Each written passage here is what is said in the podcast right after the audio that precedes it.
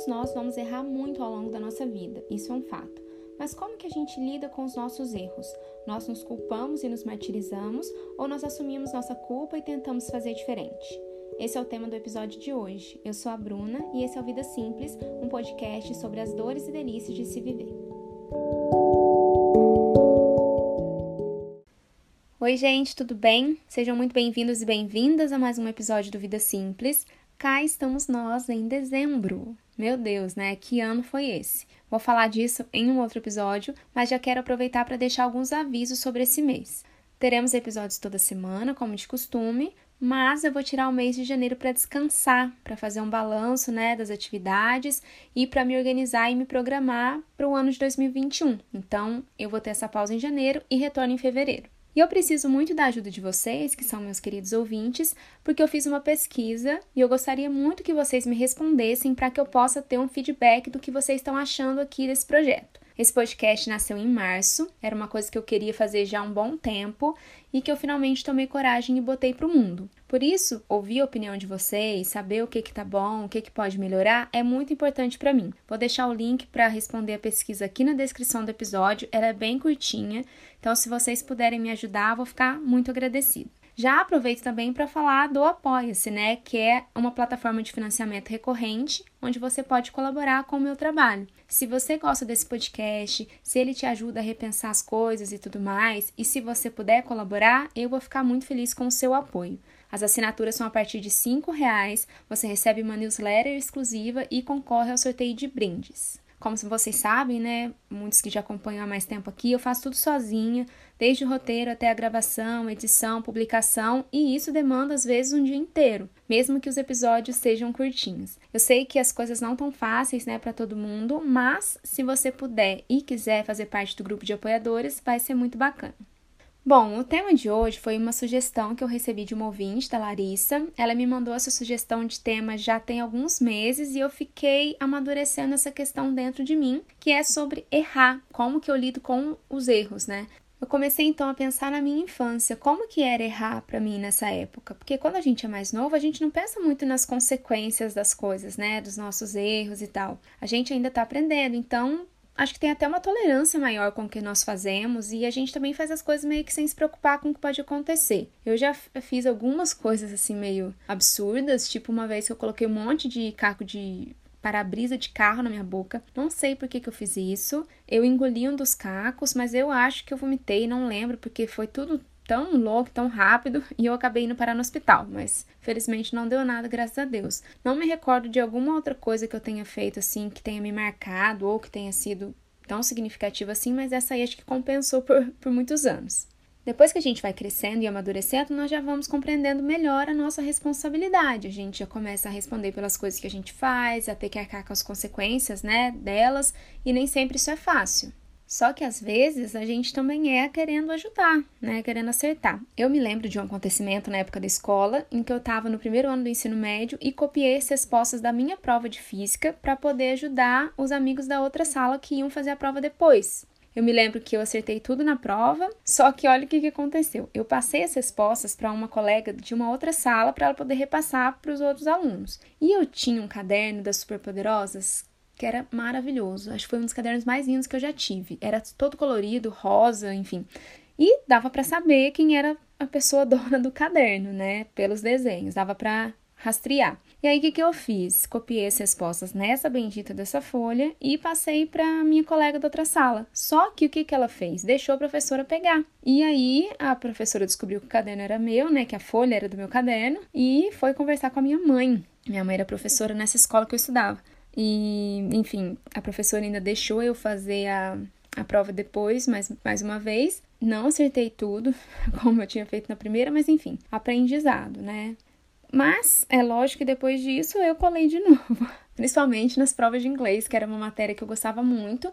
Eu fazia curso de inglês também, então as pessoas sabiam que eu sabia e iam me pedir ajuda, e eu também queria ajudar. E isso me faz pensar sobre como as escolas tinham que medir o aprendizado de uma outra maneira, porque uma prova não diz se eu aprendi de fato um, um determinado assunto. Mas, é, enfim, eu errava aí querendo ajudar outras pessoas, né? Era o senso de coletividade falando mais alto. Sei que não é certo, mas fiz, né? E, enfim, faz parte. Agora, depois de adulta, eu vejo que a questão do erro pesa muito, né? Tanto em relação à nossa vida pessoal, aos nossos relacionamentos, quanto em relação ao nosso trabalho. Alguns erros são contornáveis enquanto alguns mudam completamente as nossas vidas e a vida de quem está envolvido aí no, na questão. O que eu penso é que a gente tem que ter muito cuidado para que o medo de errar não acabe impedindo a gente de fazer as coisas, né? Para mim, eu acho que essa é uma questão muito importante. Eu confesso que eu ainda sou bem tolerante com os meus erros. Eu já melhorei muito, claro, mas para mim é muito mais fácil, por exemplo, falar para uma amiga ó, você errou, mas faz parte do aprendizado, nem sempre a gente vai acertar, do que eu falar assim comigo mesma, porque eu começo a pensar em todas as coisas que eu deveria ter feito e infelizmente isso acaba me bloqueando. O medo de errar já me impediu de fazer muitas coisas, inclusive de ter lançado esse podcast antes. E por quê? Aqui na internet as coisas tomam uma proporção muito grande às vezes, e com a cultura do cancelamento tem uma linha muito tênue, né, entre reconhecer que a pessoa é humana, né, que ela pode errar, que ela não é esse avatar que ela cria nas redes, e o fato da pessoa estar tá falando para milhares de pessoas, de ser uma formadora de opinião e de ter que arcar com as consequências das coisas que ela fala e que ela faz. Quanto mais visibilidade você tem, mais responsabilidade você tem que ter com o que você fala e compartilha. E tem também uma certa idealização que as pessoas fazem das outras, né? Porque o que é compartilhado nas redes é uma fração da nossa vida, do nosso dia, de quem a gente é.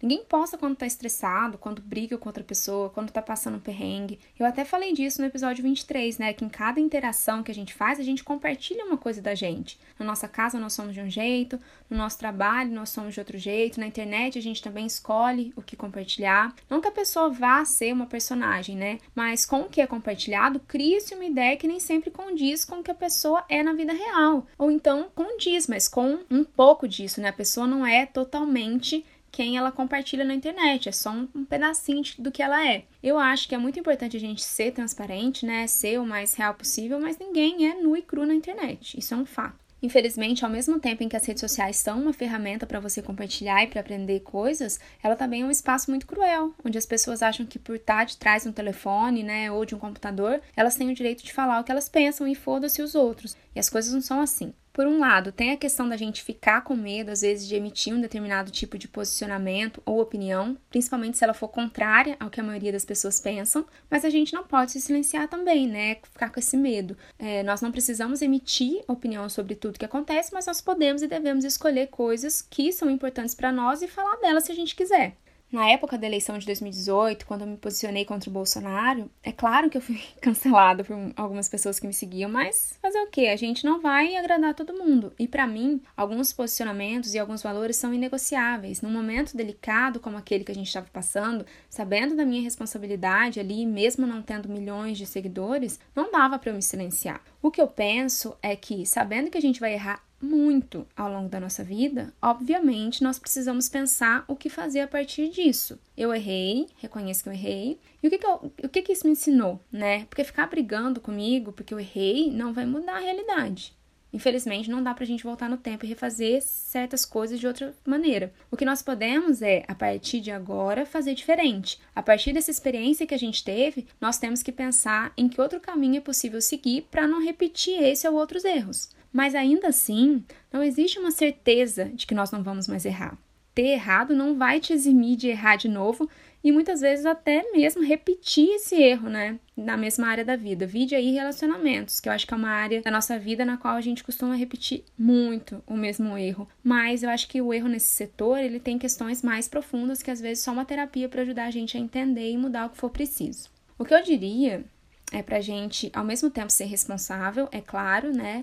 Mas sem dureza, sem o peso que infelizmente a gente costuma dar para as coisas que a gente faz. Não tô falando aqui pra gente sair metendo louco, não. Claro que a gente tem que saber os nossos limites. Mas se nós fôssemos tão perfeitos iluminados, a gente não tinha nascido nesse planeta, que é um planeta de dualidade, que é um planeta cheio de contrastes. A gente tá aqui para aprender. Nós precisamos sim ter o compromisso de sermos pessoas melhores, mas sabendo que nesse caminho vai dar muita merda. Muita mesmo. Eu brinco que todas as vezes que eu tô percebendo que eu tô melhorando em alguns aspectos, vem a vida e põe um desafio que eu nem sempre consigo lidar. Eu erro muito. Erro muito com as pessoas que eu amo, erro muito com as pessoas que eu gosto. Muitas vezes eu acho, eu ajo de forma muito intolerante, eu reconheço.